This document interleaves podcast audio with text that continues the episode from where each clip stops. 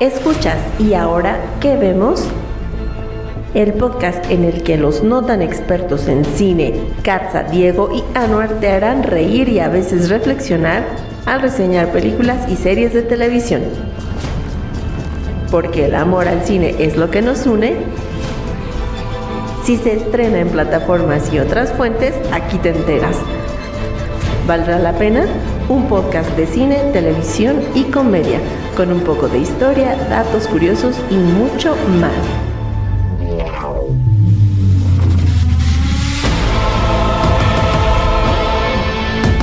Y ahora que vemos forma parte de Icónica Urbana, este podcast podría contener spoilers.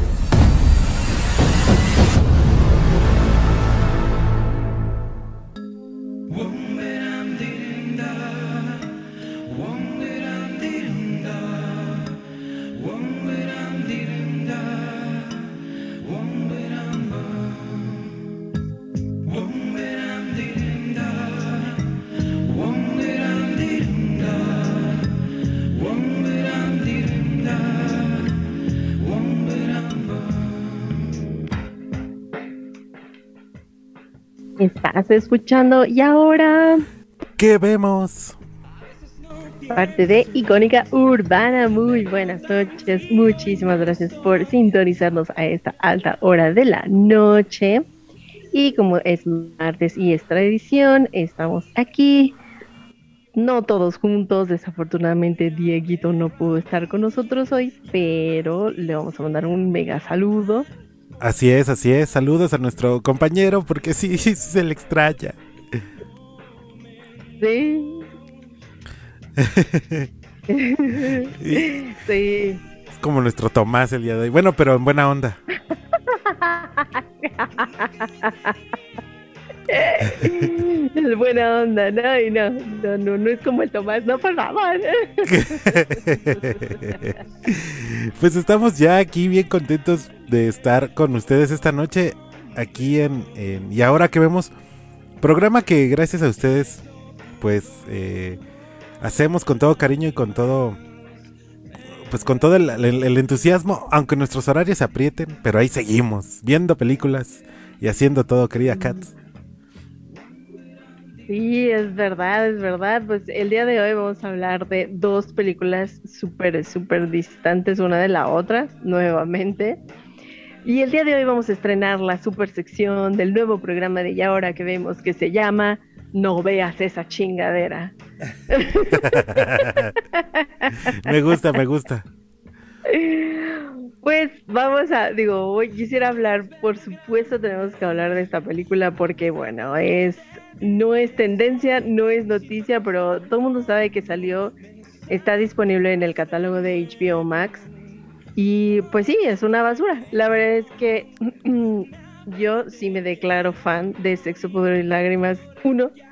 Y vamos a hablar el día de hoy de Sexo, Pudor y Lágrimas 2. Eh, yo, yo venía con la idea de hacer una especie de comparativa, pero no, pues no se va a poder, ¿no?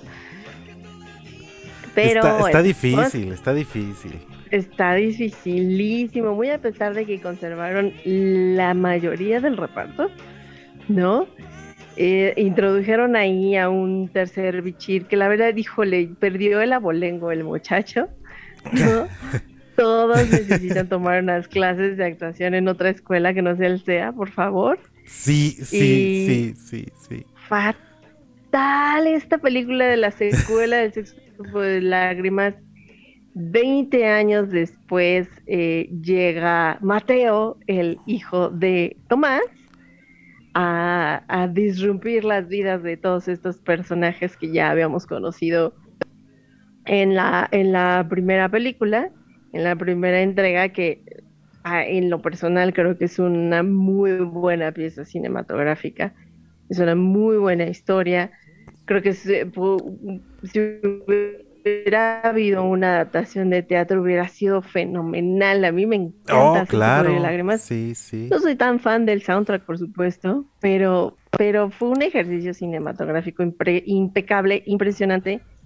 Y Sexo, Poder y Lágrimas 2, bueno, pues con, con miren, con decirles que no es tan relevante que ni siquiera en Google hay una calificación de la audiencia. O sea, Sáscatelas. nadie, casi nadie la pela, ¿no?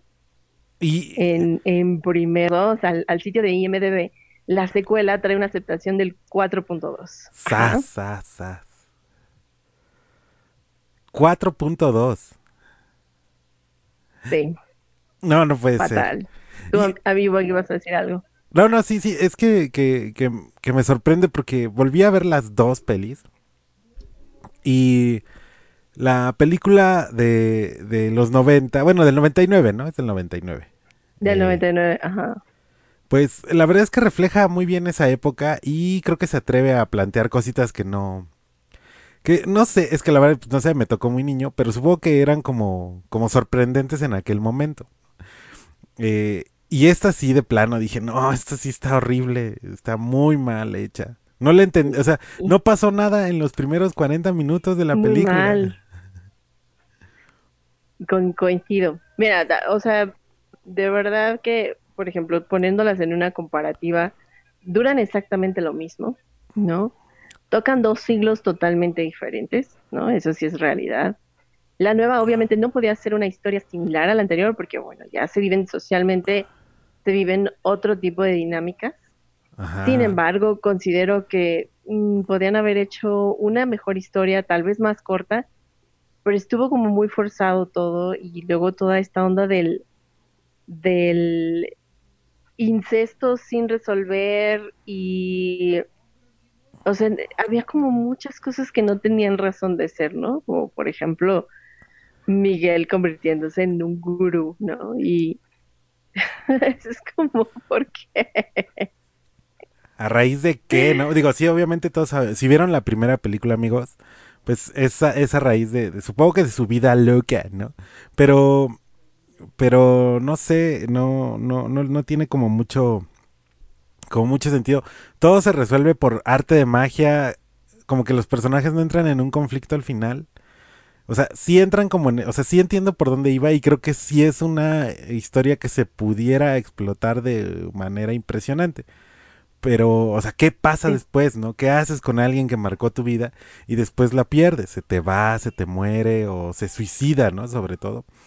Y, y, y en vez de que entraran como en este súper, hiper, mega conflicto, eh, pues pareciera que como que pasó la vida y no pasó, ¿no? O sea, no sé, es muy raro, es muy raro. No, no me gustó esa parte donde, donde los, donde, o las historias secundarias, lo de los hijos, no, no entiendo, no entiendo a qué querían hacer.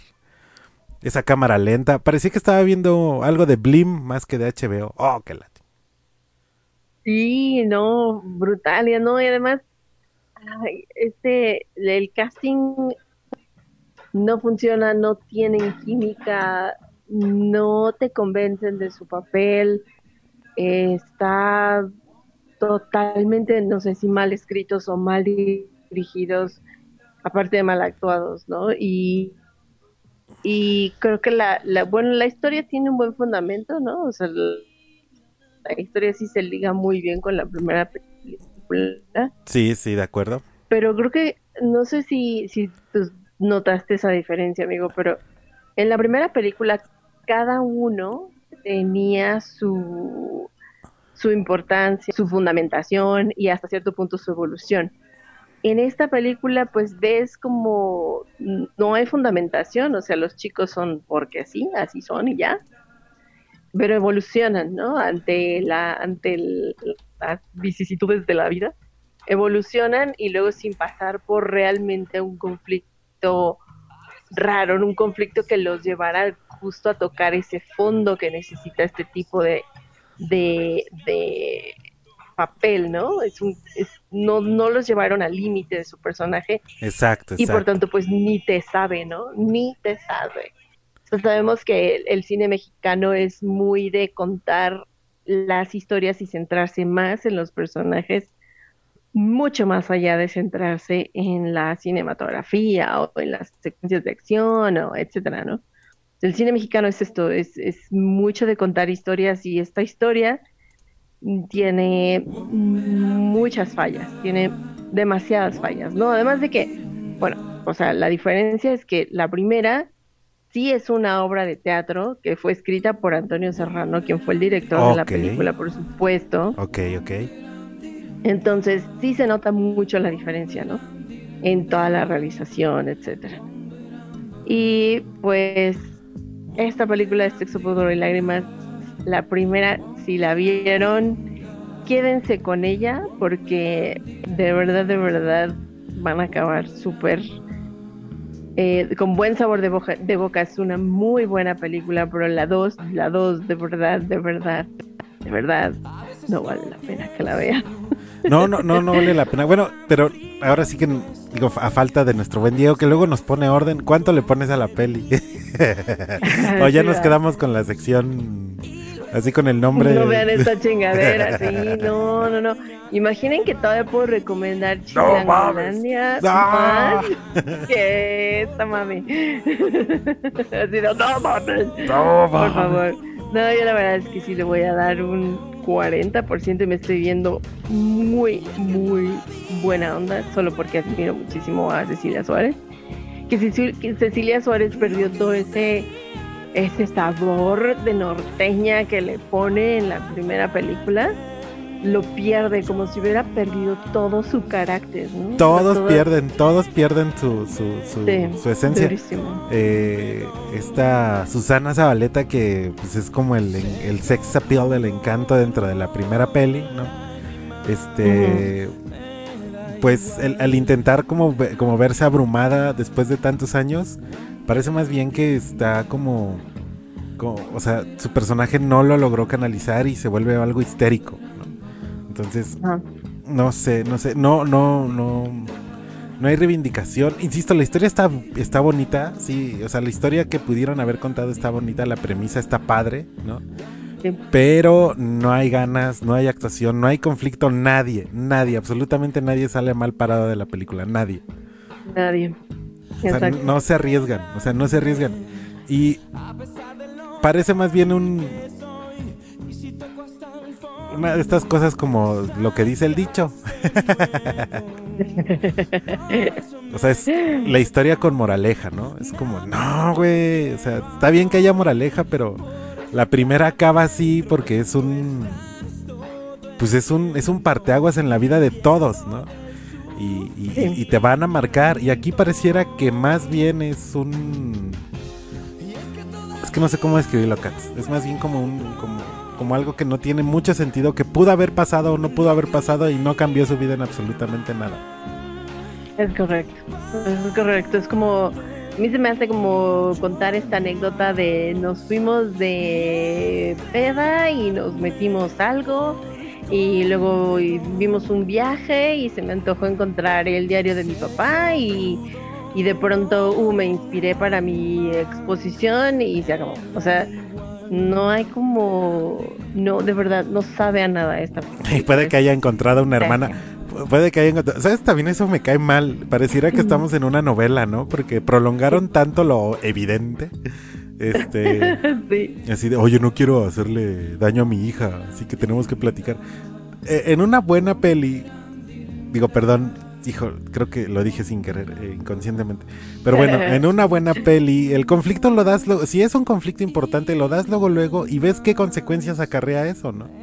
Ah, sí, puede ser tu hermana, cabrón, ¿no? Este, puede ser tu hermana, así que vamos a ver qué onda. Ahí es donde se hubiera a lo mejor un poquito más de carnita, ¿no? No, todo pasa así leve, ¿no? Ajá. La decisión del otro ahí de, de, pues bueno, voy a hacer mi exposición y, y, aún así te doy un beso y saca el chiste de me gustan los hombres. No, basta, basta, basta. Pase. Fatal, ¿no? Aparte es como de, de, me gustan los hombres, pero después, bueno, sí, está bien, te voy a dar unos besos. O sea, tocas el eh, tocas una fibra bien bien delicada que es el incesto, ¿no? O sea, que estás tratando de decir que tu personaje por muy porque es un personaje inspirador y es un personaje noble al inicio y después toca la idea del incesto y es saber, o sea, dónde está la consistencia de tu personaje, ¿no? o sea, de alguna manera se está convirtiendo en su papá o qué pedo. Ajá, y aparte eso no se resuelve, ¿no? Es como de un... Exacto. Prefiero que mi papá no sepa y entonces mejor no vamos a comprobar. Y decir, no inventes, cualquier ser humano que se encuentre en esa disyuntiva se haría la prueba de paternidad. Por supuesto. ¿No? Eh, eso es, lo real es eso. Yo le pongo un 30% porque me decepcionó de sobremanera. de verdad me... Aparte, en lo personal a mí Susana Zabaleta me encanta cómo actúa, este... Sí. O sea, y, es mi personaje favorito de la primera. Y, y es así como de, no, ¿quién te mandó? Te quedaste en los TikToks y parece que estás haciendo TikToks porque haces, tienes su cuenta de TikTok, ¿no? Tienes tu cuenta, sí, es correcto. Yo también la sigo. Entonces es como de, no, ¿qué está pasando?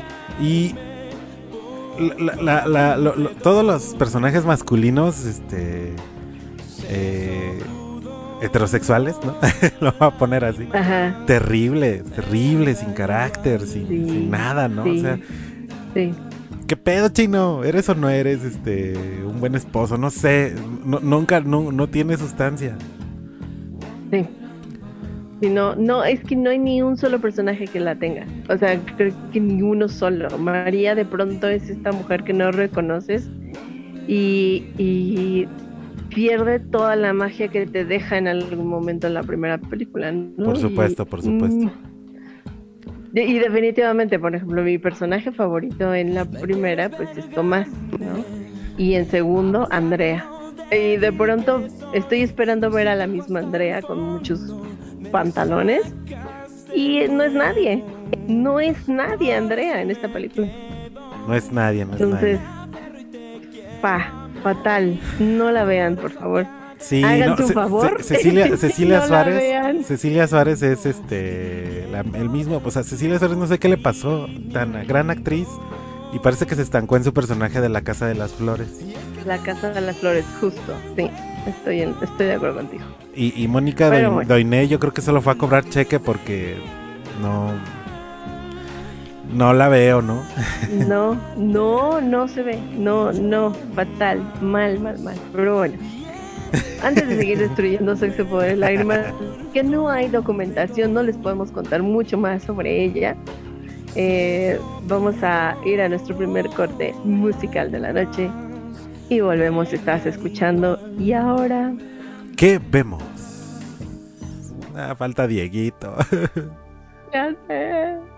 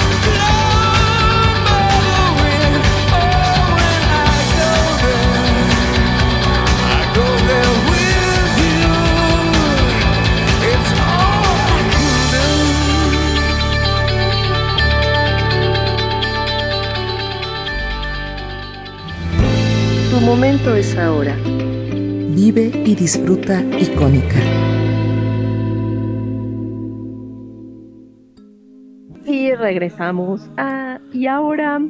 ¿Qué vemos? voy, voy, a, vamos a voy, a, seguir destruyendo. voy a pedirle a Diego que grabe una voz y por lo menos tenerla acá así de... ¿Qué vemos? Ah,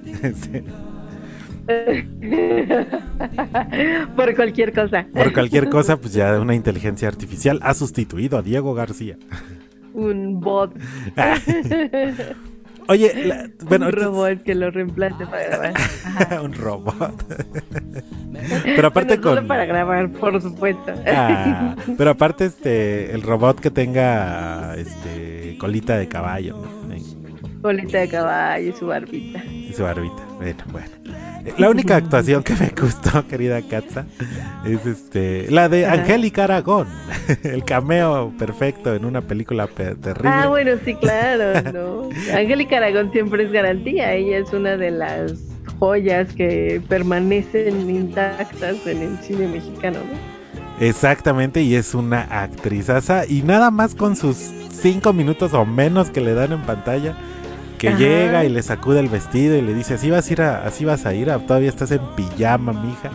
Esa es una escenotota y ya con eso dices, bueno, por lo menos, chinga.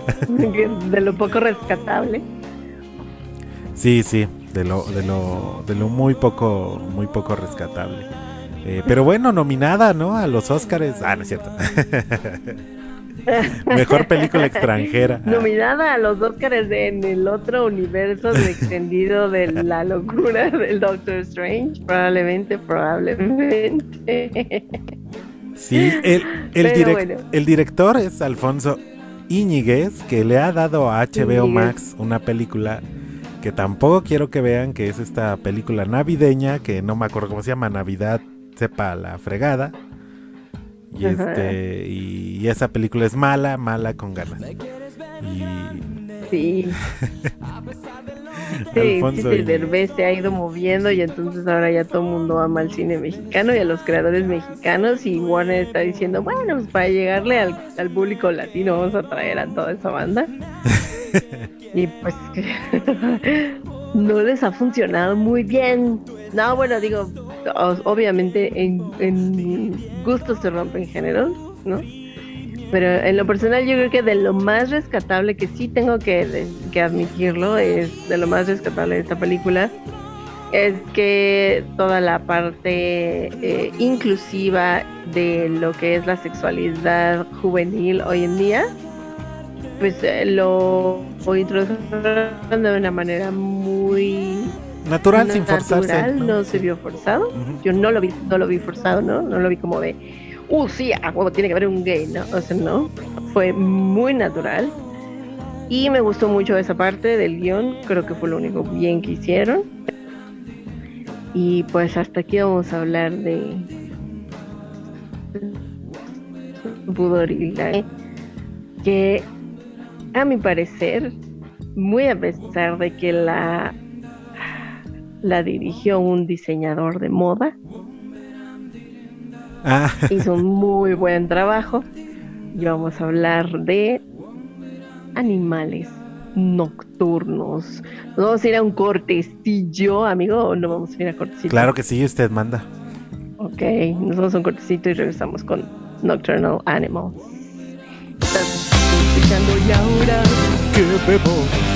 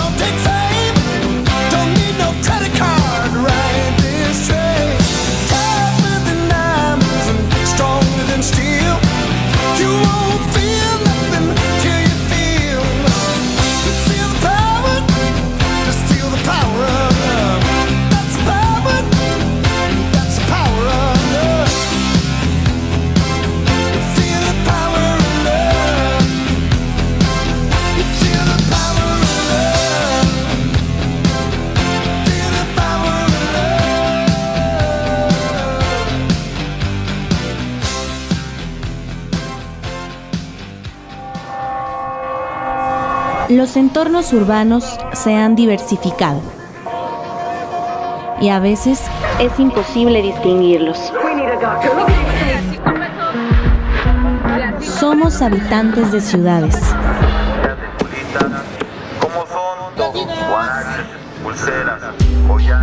Que nuestra voz llene el vacío de aquello que no se dice. Icónica urbana. Síguenos en nuestras redes sociales. en Twitter e Instagram como icónica-urbana. o búscanos en Facebook como Icónica Urbana. Reconstruyendo cultura.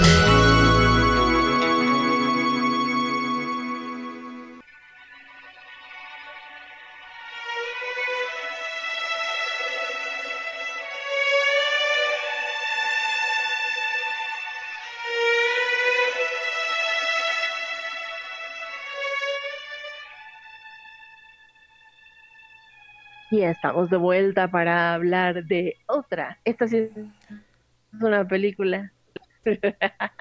Esta sí se la recomendamos, Si nos banda. acabas de sintonizar, acabamos de destruir. Esta sí la recomendamos. Si nos acabas de sintonizar, estamos eh, terminando de destruir Sexo, Pudor y Lágrimas 2. Muy eh, digna acreedora de nuestro premio a la chingadera más grande de la semana. Y eh, vamos Sí, a tristemente, sí. con animales. Animales nocturnos. Ah, esta sí es, sí es una joya, esta. Esta película sí es Una una, una joyita, joyísima. joyita y que está perdida en- entre el catálogo de películas de Amy Adams. Es correcto. Y de Prime Video también. Sí, sí, fíjate que sí debería de destacarla de entre tanta locura que, que pone ahí este Prime Video. Sí deberían Prime, de ajá. sí deberían destacarla un poquito más. Un poquito. Entonces, así como de, bueno, pues esta peliculita la hizo Tom Ford. Tom Ford, a quien conocemos más por su marca de ropa que por su trabajo cinematográfico. ¿No? Pero, pero se la rifa, se la Eh, rifa. Tom Ford, eh, aparte, sí, la rifa. Oh, claro, claro que se la rifó el buen Tom Ford. Es una película de suspenso y drama. Sí, Em, en esta historia vemos eh, a Susan, una galerista que tiene mucho dinero. Y es muy privilegiada. Em, es una mujer que está totalmente vacía por su segundo matrimonio, que aunque pues eh, el buen Army Hammer es un guapote, pues no le da nada, ¿no? Y un día Sí, sí. cualquiera se encuentra un paquete en su buzón y se trata de una novela que es, fue escrita por su ex marido, del que lleva años sin saber nada, ¿no? Su, su primer marido fue para ella como su primer amor, mm, pero bueno, se separan porque ella no creía en sus capacidades de escritura y bueno, él le calla el hocico, le dice, mira, estúpida, Ah, escribe un libro y léetelo. aparte de la capacidad de, de y la, bueno, esta película la, la capacidad de la protagonista para ponerse compungida es bastante buena. Sí, eh, eh, bueno, Amy Adams es muy, muy buena actriz, o sea, Sí. Amy Adams es de las mejores actrices de, de esta época, tengo que admitirlo. Le digo, igual le falta, ¿no? Un poquito de, de algo, pero, pero bueno, creo que lo hace muy bien. En esta película creo que no hay un mal actor. Entonces, Está Jake Gyllenhaal como, como, como pro- coprotagonista. Ujú. Army Hammer, que la verdad no puedo decir que es buen, que es buen actor, pero o sea, en esta película no lo ves tanto, ¿no? Army Hammer es muy buen actor, Sí. pero digo, no me malentiendan. Ne- pero en esta película no se le ve tanto. Jake Gyllenhaal, bueno, es un actorazo. Y eh, Tyler- Aaron Taylor Johnson. Sí, que ¿no? es nuestro, nuestro También. pequeño Pero Quicksilver que sale que- ahí. Ajá. Bueno, Aaron Taylor Johnson tiene menciones mucho más importantes que Quicksilver. por Así es, así Ya sé. Así de, Un día vamos a hacer un ciclo de Aaron Taylor Johnson. Ah, Kick-Ass, es una de mis películas favoritas de él. Kick-Ass, por supuesto. Kick-Ass, sí. Kick-Ass es Aaron Taylor Johnson. Aaron Taylor Johnson ha sido. eh, el, eh, ah, salió en, en Ana Karenina. También muy buena película y muy buena actuación del, del chamaco este. Que siento Él que está infravalorado un poquito. Lennon. Sí, está infravalorado un poquito. Sí, muchísimo. Después cuando lo vimos en Godzilla, que de alguna manera cambió mucho su apariencia física, y ahora lo vimos en Tenet, como que, como que la banda ya no lo quiere reconocer mucho y no sé por qué, es un buen actor Aaron Taylor Johnson. Pero bueno, esperemos que pronto le llegue un papel en el que lo pueda sacar del olvido en el que se le tiene. Sí. Y dentro de esta película también tenemos a Michael Shannon, que es el detective Bobby Andes. Yo creo que es, fuja, es como el, el hilo de toda la película, ¿no? Exacto, es el, sí. el- es el prota- es el protagonista, perdón, es el papel o el, el personaje que, que junta toda la historia y la puede, te la puede poner enfrente sin complicaciones y es un excelente actor. Entonces, bueno, de ahí brincamos a su recepción, que en IMDB tiene 7.5 de 10. Rotten Tomatoes no la amo tanto y Google tampoco. Rotten Tomatoes la da un 74 y Google un 77. Sí, esa- sí lo entiendo, sí lo entiendo. Sí entiendo por qué. Sí, porque es disruptiva, es una Sí. película que no es para todo mundo, es una película de, de- el contenido gráfico es, es importante y además es cruda, o sea, es una película muy cruda y de pronto carece un poco de ritmo, de pronto como que quieres más y visualmente no entrega tanto y eh, por eso creo que también no es como tan bien aceptada, ¿no? Yo en lo personal le voy a dar un 90%, porque Mm. considero que es un película. Sí, un, está, está bien ese 90%. Igual yo le doy un 90, 91, 92%. Es buena, me gusta mucho y creo que el tiempo la ha tratado bastante bien. Sigue muy fresca. O sea, como es una historia eh, que, que no requiere así como tanto CGI o efectos especiales, ¿no? Eh, creo que eh, el tiempo la ha tratado bien y es, y, que es muy buena. A mí me, me gusta mucho. Y me acordé y le decía a Katza fuera del aire que esta película yo ya la había visto en televisión abierta. De esas veces en Pero las ¿a poco que te cachas. sabe? ¿A poco te sabe con No, no, tanto no. comercial?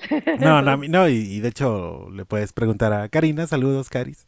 Este, Hola, Cari. Que cuando dice, oye, mira, van a pasar a Avengers en el 7. Y yo, pues ahí tenemos Disney Plus, ¿no? ¿Para qué la queremos ver? ¿Para qué la vemos en el 7? Siete. Exacto, exacto. Pero la, la caché, la caché en, en algún momento y yo no, no, no la había visto y ahí la, la dije. Creo que es interesante, es muy, muy, muy padre. 90%, 90% también para números 90%. cerrados. sí. Número cerrado. Yo creo que Diego también le debe haber dado como por ahí un 90%. Eso sí, eso sí me, me consta. Ah, aunque no esté aquí, es como su calificación es 90%. Entonces, recomendadísima, disponible en el catálogo de Prime Video. Sí, gratis además. es como una, es como de estas joyitas escondidas en ese gran catálogo que, que es tan, tan vasto el, el catálogo de Prime Video. Y traemos de esta película, sí es digna de ser documentada. sí, es dig- súper dignísima. eh, Súper digna de ser eh, eh, documentada y bueno, digo también, o sea, no hay que ser mala onda con la otra, ¿no? Esta salió apenas el viernes, nadie se ha dedicado a escribir absolutamente nada sobre ella, ¿no? En ¿Sobre cuál? días. ¿Sobre cuál? Nah, no Sobre cierto. sexo, poder y lágrimas. Dos. ah, no mames, hablamos de eso. Ah, sí, es cierto.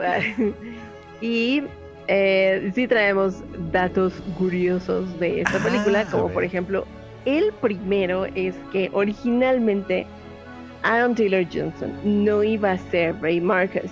Ah, Eh, quien originalmente iba a ser Ray Marcus fue Joaquín Phoenix. Pero de pronto dijo, no, la es que mejor no, y se salió. Ah, le hubiera dado un madrazo a la Le película. dado, ajá, le hubiera dado, sí, o sea, independientemente de que Aaron Taylor Johnson Es un gran personaje. muy bien, sí, sí, sí. pero creo que Joaquín Phoenix hubiera quedado muy, muy bien y nos quedó mal el buen Joaquín ahí. Nos quedó mal, nos quedó Amo muy, que se llame muy Joaquín. mal. Sí, este. Sí, fíjate, le hubiera dado. Digo, este, de- de- creo que. mm, o sea, el personaje de Aaron Taylor Johnson te atrapa porque también es.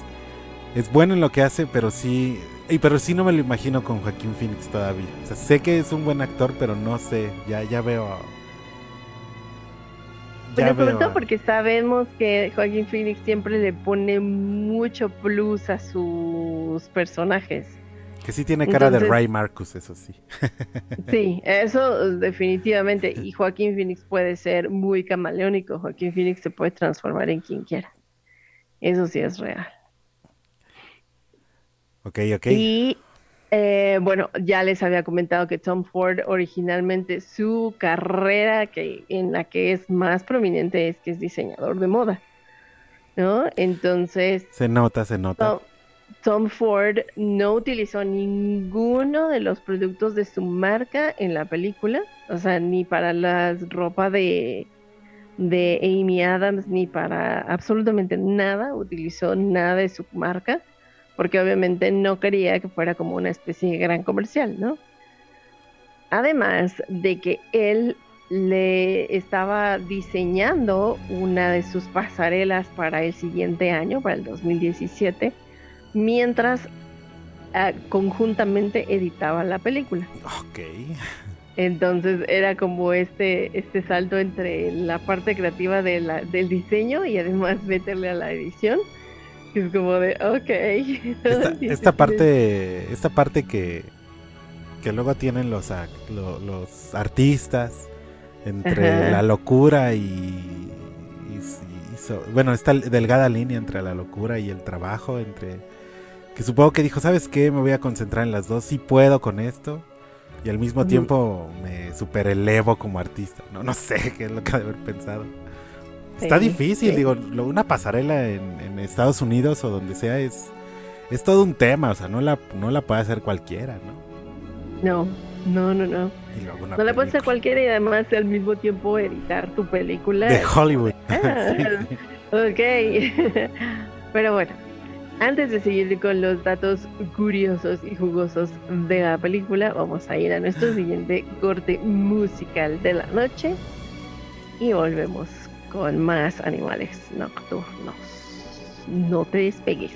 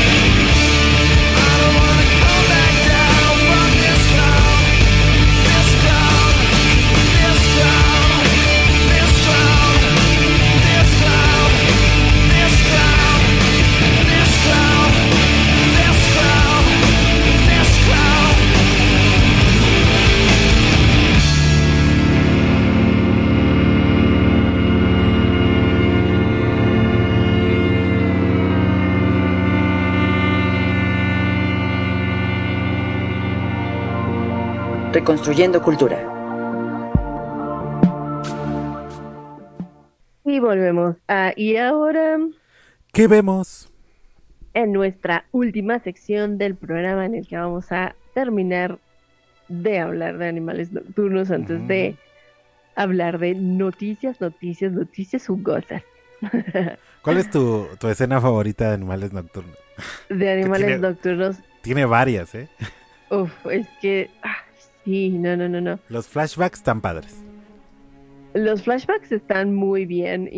Muy a pesar de que, por ejemplo, Amy Adams es 10 años más grande que Jake Gyllenhaal, creo que se ven súper bien juntos. sí. Tienen muy buena química.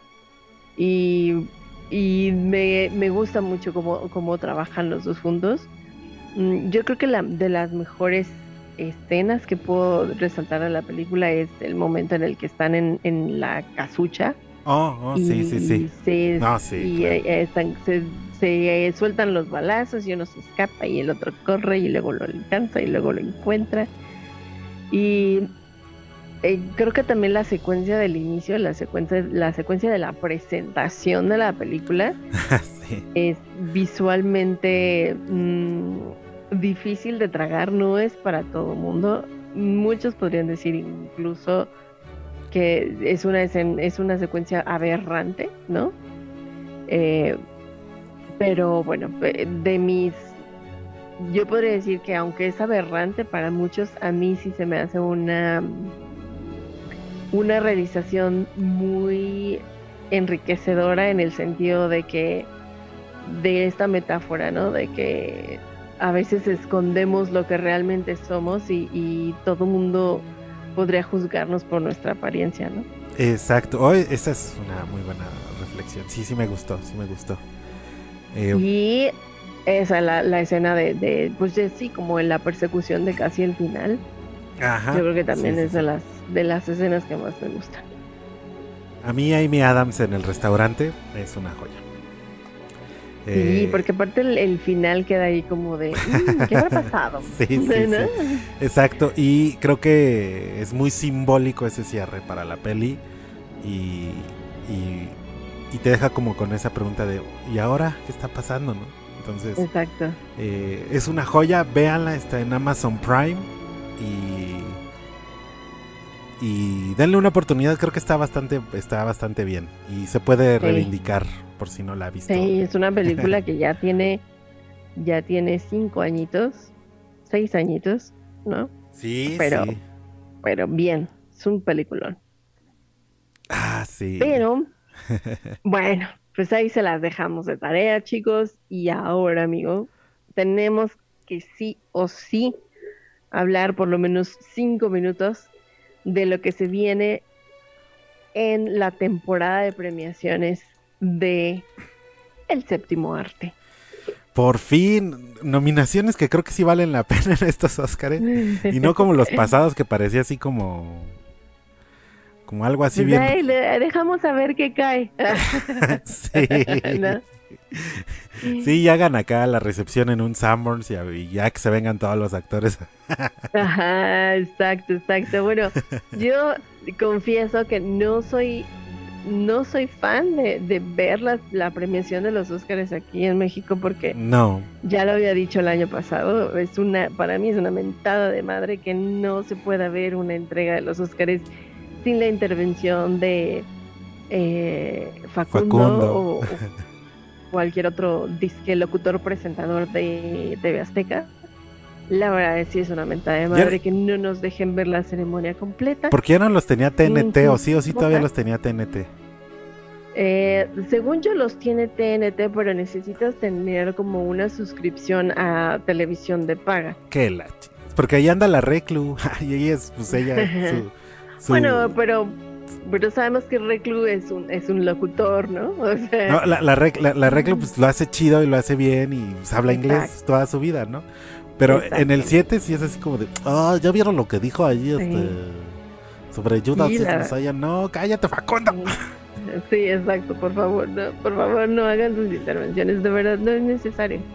La gente que vea la, la, la ceremonia es gente que se conecta porque sí, ¿no? O sea, no es para todo el mundo, no necesitas jalar a toda la gente, de verdad. Pero bueno, esa es otra historia. Bueno, hablemos de el los 27 Oscars. de marzo, el próximo 27 de marzo, eh, se llevará a cabo la ceremonia de entrega de los premios de la Academia de Artes y Ciencias Cinematográficas de Hollywood. Se celebrará como siempre en Los Ángeles y eh, ya tienen presentador, pero no han, re- no han re- revelado quién es. Entonces estamos como a la espera de ello.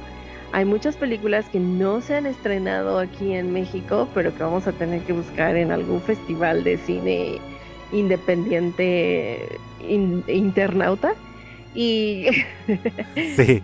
eh, bueno, creo que la lista de nominaciones promete. No hemos visto todas. Bueno, yo no, no sé, amigo, ¿tú has visto todas las pelis? que están No, no, hombre. no. ya quisiera yo. Pero al Sí, menos, al menos sí. hemos visto algunas que sí están nominadas y eso está bastante padre. Es correcto. En primer lugar, bueno, está obviamente, se coló y lo predijimos cuando hablamos de esta película, El poder del perro, ¿no? Ajá, Power of the Dog. Sí. The Power of the Dog y Don't Look Up, que aunque yo creo que no va a ganar ni madre, pues, pues, está bien, ¿no? Pero está en, que- en que- mejor película, ¿no? Sí, está en mejor película. Oye, una, una comedia ahí en, en las mejores películas. ¿Qué le está pasando a Hollywood? bueno, creo que está abriendo, ¿no? Las posibilidades. Eh, muchas cosas cambiaron. La, la pandemia cambió muchísimas cosas en, en estos últimos años. Por ejemplo, no habían sido nominadas eh, películas de plataformas a mejor película. Sí, sí, ¿no? sí. Y también está por ahí Dune, que también ya hablamos de ella. Y pues nos faltaría ver Belfast, Coda, Drive My Car, eh, King Richard, que también está disponible en el catálogo de HBO Max. Es de- ¿no? ajá, sí es cierto. Esa, esa me gustó, esa sí la vi, esa de, de, de una familia ganadora. Es, es, es muy buena, incluso tiene el, el respaldo de, de las tenistas. Dijeron, oigan, quiero contar, queremos contar la historia de nuestro padre. O sea, de nosotras, pero con los ojos de nuestro padre y, y, y eso está padre, eso está muy bonito, está padre, este está muy bonito. Y Eso pues, está papá. ese está papá. Y aparte no puedes poner a Will Smith, o sea, porque se supone que es un papá que les, le da a, a, a Teresa y Venus, eh, pues esta onda de, de ser el papá más duro, ¿no? Un poquito más con la disciplina y pues, ni modo que pongas ahí a un actor muy con cara dura, ¿no? Pones a Will Smith que es sinónimo de que de que no va a ser un, Ah, es así como muy bonachón a pesar de que sea todo estricto, ¿no? Eh, me gustó, me gustó, me gustó Ray, Ray Richard. King Richard. Sí, véanla, está bonita, está bonita. La veremos, la veremos. Y tú sabes también cuál sí me, me hace mucho falta ver, porque obviamente es un remake de, de una película de los de los eh, 60, ¿no? 70. pues, no West Side Story es más eh, más viejita. Ah, no, sí, claro. está- Sí, sí, sí.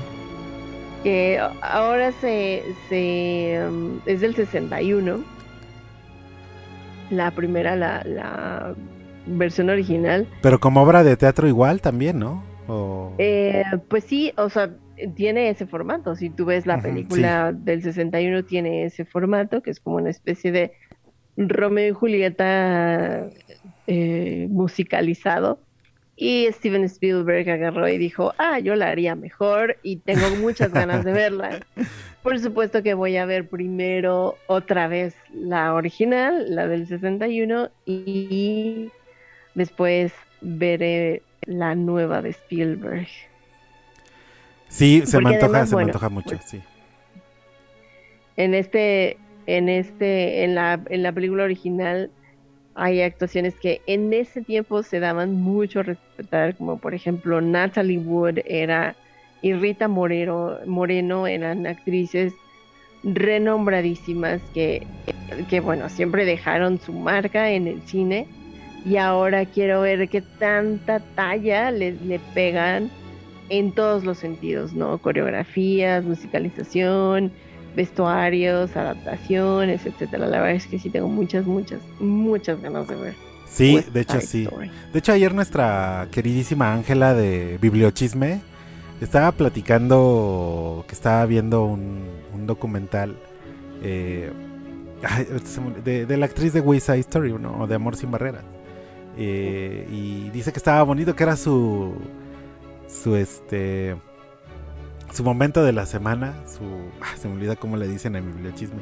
Ahorita se me fue, se me fue la onda por completo. Pero. Eh, su favorite things, ¿no? De la semana y era ese documental sobre también esta actriz de, West Side Story. Así que bueno, pues muy interesante. También Kristen Stewart para todos los haters. De, de la vela. exacto, exacto. Pero creo yo que eh, ha crecido como actriz y pues si está, si se compromete a un papel y lo, y lo hace, pues está chido. Vi todavía muchas reacciones. La banda no olvida que, que se necesita para superar a algo así, ¿no? De, o sea, para que ya le den vuelta a la página. Ya Crepúsculo fue hace que 10 años, más de 10 años. Pero ¿no? más de 10 años, sí. Pues es lo mismo que les digo, ¿no? De, de, de Robert Pattinson, que ahora será Batman próximamente, ya lo vamos a ver por ahí de la primavera de este año. Y realmente Robert Pattinson es muy buen actor. A, a Kristen Stewart, la verdad es que no. Yo no la he visto en tantas películas en donde se destaque mucho su actuación. Muchas de sus películas, en lo personal, me parecieron hiperplanas, ¿no? Es decir, hiperplanos sus personajes, Sí. exceptuando por la habitación del pánico. Creo que la habitación del pánico hizo un muy buen trabajo, estaba bien chiquita, pero bueno, también ahí está Satura y está Into the Wild, que también es un papel eh, secundario. Pero, pero sí, démosle la oportunidad. Yo no sé, ¿no? O sea, creo que también trae un muy buen trabajo de mercadotecnia y com- está compitiendo muy cañón con The Crown y con la actriz que está haciendo a Diana Spencer en The Crown, ¿no? Claro, claro. Sí. Está muy bueno eso. Y mejor película animada, Encanto, Luca. O sea, Disney así, Oh, denme tres abrazos. Cuatro por Raya y el Rey, ¿no? Este, Raya y el último dragón. Pero la Underdog, ¿no? Si se puede decir Ajá. así, es The Mitchells eh, versus The Machines, ¿no? O sea, Sí, le hicieron justicia las nominaciones. esa película, Mitchell. si puede verla, está disponible en Netflix. Se llama Los Mitchells contra las máquinas. Ya hemos, ya hemos platicado de ella. Es una Ajá. joya, belleza de película y con un mensaje muy bonito. Sí, es un peliculón de Mitchells Against the Machines. Y Luca también, creo que, yo creo que Luca también por ahí promete. Luca está bonita, sí. Sí, sí, sí, sí, Luca está linda. Y, ah, bueno, también se nos olvidó hablar, por ejemplo, de las mm, mejores actuaciones. Pues que está, uf, no sé, Javier Bardem. No he visto Being the Ricardos, pero bueno, Javier Bardem siempre es garantía, ¿no? Sí, es un actorazo. Y pues yo sabía del, siempre lo supe, que tanto Andrew Garfield como Benedict Cumberbatch iban a estar nominados y están compitiendo durísimo, durísimo por ahí, ¿no? Eh, en maquillaje y peluquería, porque así se llama la... la- la- está Cruella. La ¿no? categoría, sí, claro. está por Cruella. supuesto que está Cruella, claro. Está la casa Gucci. Que Ajá. fíjate que algo curioso, la casa Gucci pues, va, muy probablemente tenga un premio por, por esta parte del maquillaje y peluquería, ¿no? pero- Seguramente.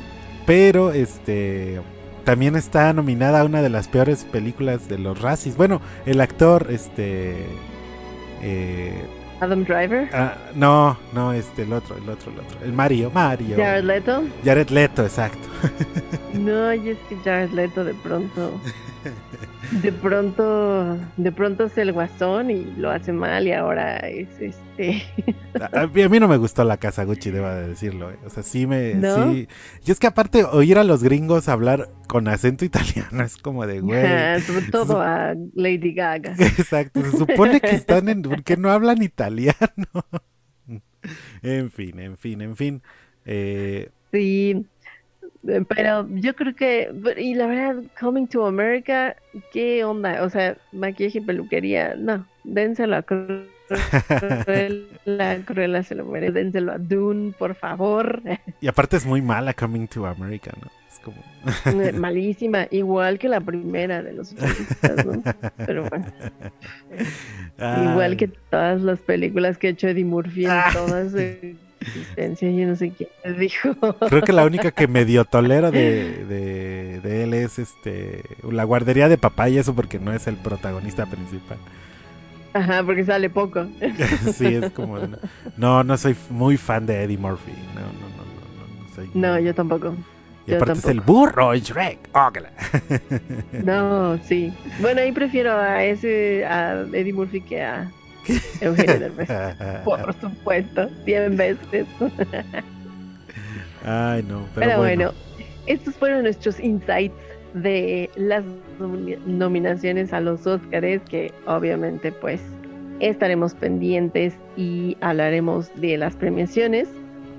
Si tienen oportunidad, es bien padre cuando te presentas o ves las, las premiaciones y te das cuenta que pues que a lo mejor coincides o no coincides o estás en contra de, de los resultados de la premiación.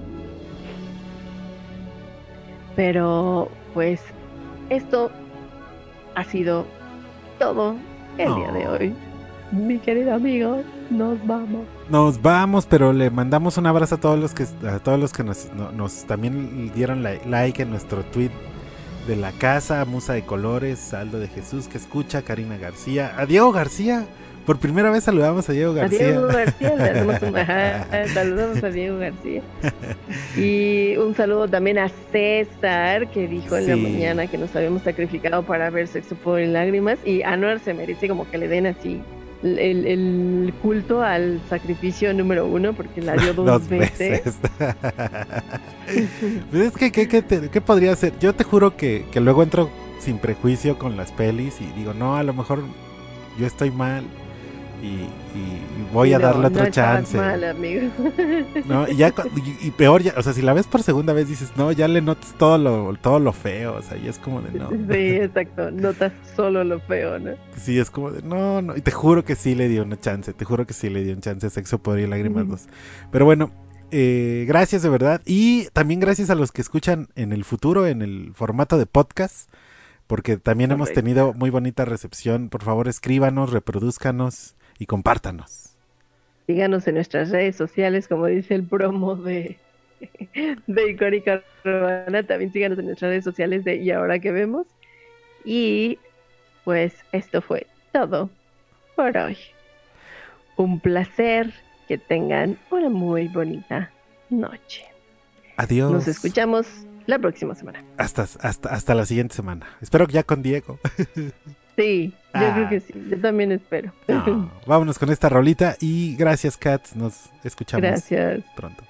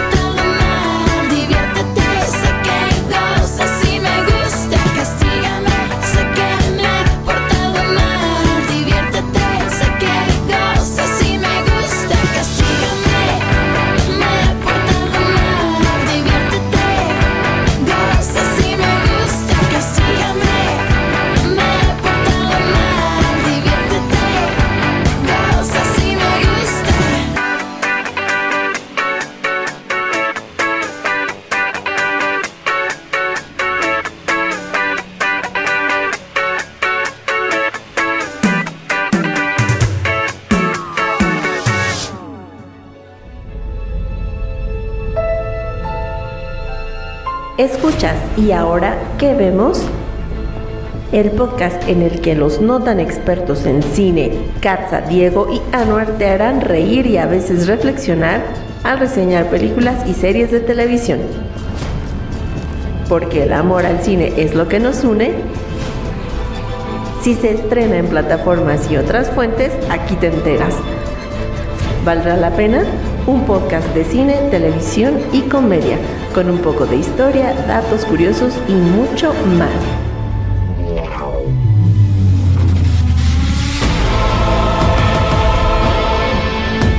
Y ahora que vemos forma parte de Icónica Urbana, este podcast podría contener spoilers.